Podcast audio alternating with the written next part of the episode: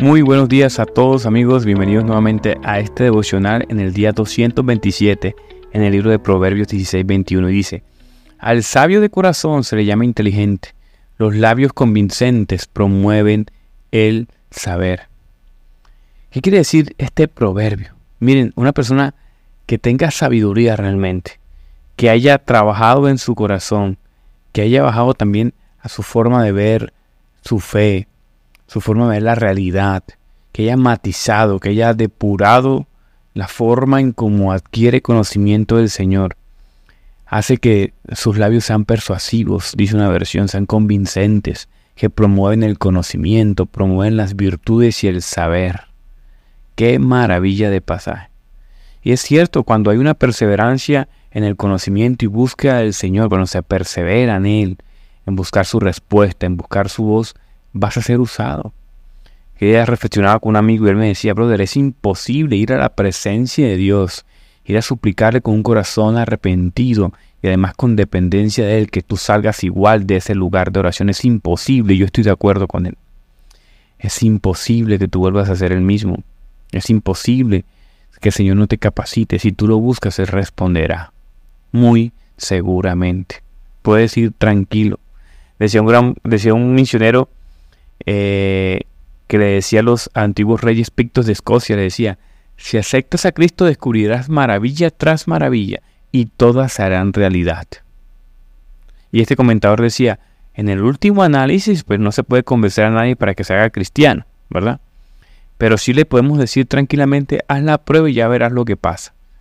En la seguridad de que si lo hace, lo que hemos anunciado será realidad o no.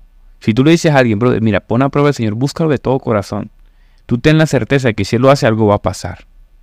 Se hará realidad en su vida. Así lo haga con las motivaciones incorrectas. O quién de lo que escucha y yo que estoy hablando puede decir que primeramente no buscó a Dios con las motivaciones incorrectas.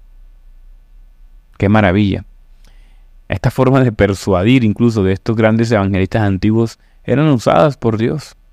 Hay un pasaje en 1 Corintios 4.9 en la que yo quiero hablar de esto, de cómo usar el conocimiento, la inteligencia, la sabiduría del corazón realmente para fortalecer, porque es que eso es un don, eso es un don. Dice 1 eh, Corintios 1, 4, 9, siempre que doy gracias a Dios por ustedes, pues Él, Cristo Jesús, les ha dado su gracia. Unidos a Cristo, ustedes se han llenado de toda riqueza, tanto en palabra como en conocimiento. ¿Ven? En la búsqueda de Cristo hay crecimiento en el conocimiento persuasivo, en promoción del saber. Así se dice el versículo 6, así se ha confirmado nuestro testimonio acerca de Cristo, de modo que no les falta ningún don, ningún don espiritual mientras esperan con ansias que se manifieste nuestro Señor Jesucristo. Él los mantendrá firmes hasta el fin. Otro pasaje en 1 Corintios 12, 4, 9. Ahora bien, hay diversidad de dones, pero el Espíritu es el mismo. Hay diversidad de ministerios, pero el Señor es el mismo. Hay diversidad de operaciones, pero el mismo Dios hace las cosas posibles. Manifestaciones del Espíritu para el bien común, pues les da la palabra de sabiduría por el Espíritu. A otro, palabra de conocimiento según el mismo Espíritu. A otro, fe por el mismo Espíritu. Dones de sanidad por el único Espíritu. ¿Ven? Primeramente proviene del Señor. Es un don que proviene del Señor una búsqueda incesante de un hombre que quiera fortalecer sus dones y ser usado y ser persuasivo por el Señor, es el Espíritu Santo el que lo ayuda. Y si mezclas esto con lo que dice 1 Timoteo 4:13, dice, entre tanto llego, ocúpate de la lectura de las escrituras, la exhortación y la enseñanza. No descuides el don de espiritual que está en ti, que te fue conferido por medio de la profecía con la imposición de manos del presbítero. Reflexiona estas cosas, dedícate a ellas, para que tu aprovechamiento sea evidente a todos. Ten cuidado de ti mismo y de la enseñanza, persevera en estas cosas, porque haciéndolo asegurará salvación tanto para ti mismo como para los que te escuchan. Mira qué responsabilidad. Abrir la escritura, exponer la escritura, ser diligente con la escritura. Eso hace, hace qué cosas?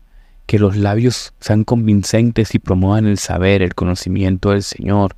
Él le ha placido hacerlo así, usar los dones mira qué dones tienes. No siempre tiene que ser el de palabra, todos tenemos una multiforme gracia de dones para ser usados por el Señor. En esto cuando, Cuando Pablo habla de, gracia y de dones y todo eso, es una palabra favorita, dice un comentarista, de sus palabras favoritas, carisma, donde proviene la palabra carisma, carismáticos, carisma, que quiere decir un regalo que se da a una persona no por lo que merece ni paga de ninguna manera, es un don de Dios. Así lo veía Pablo.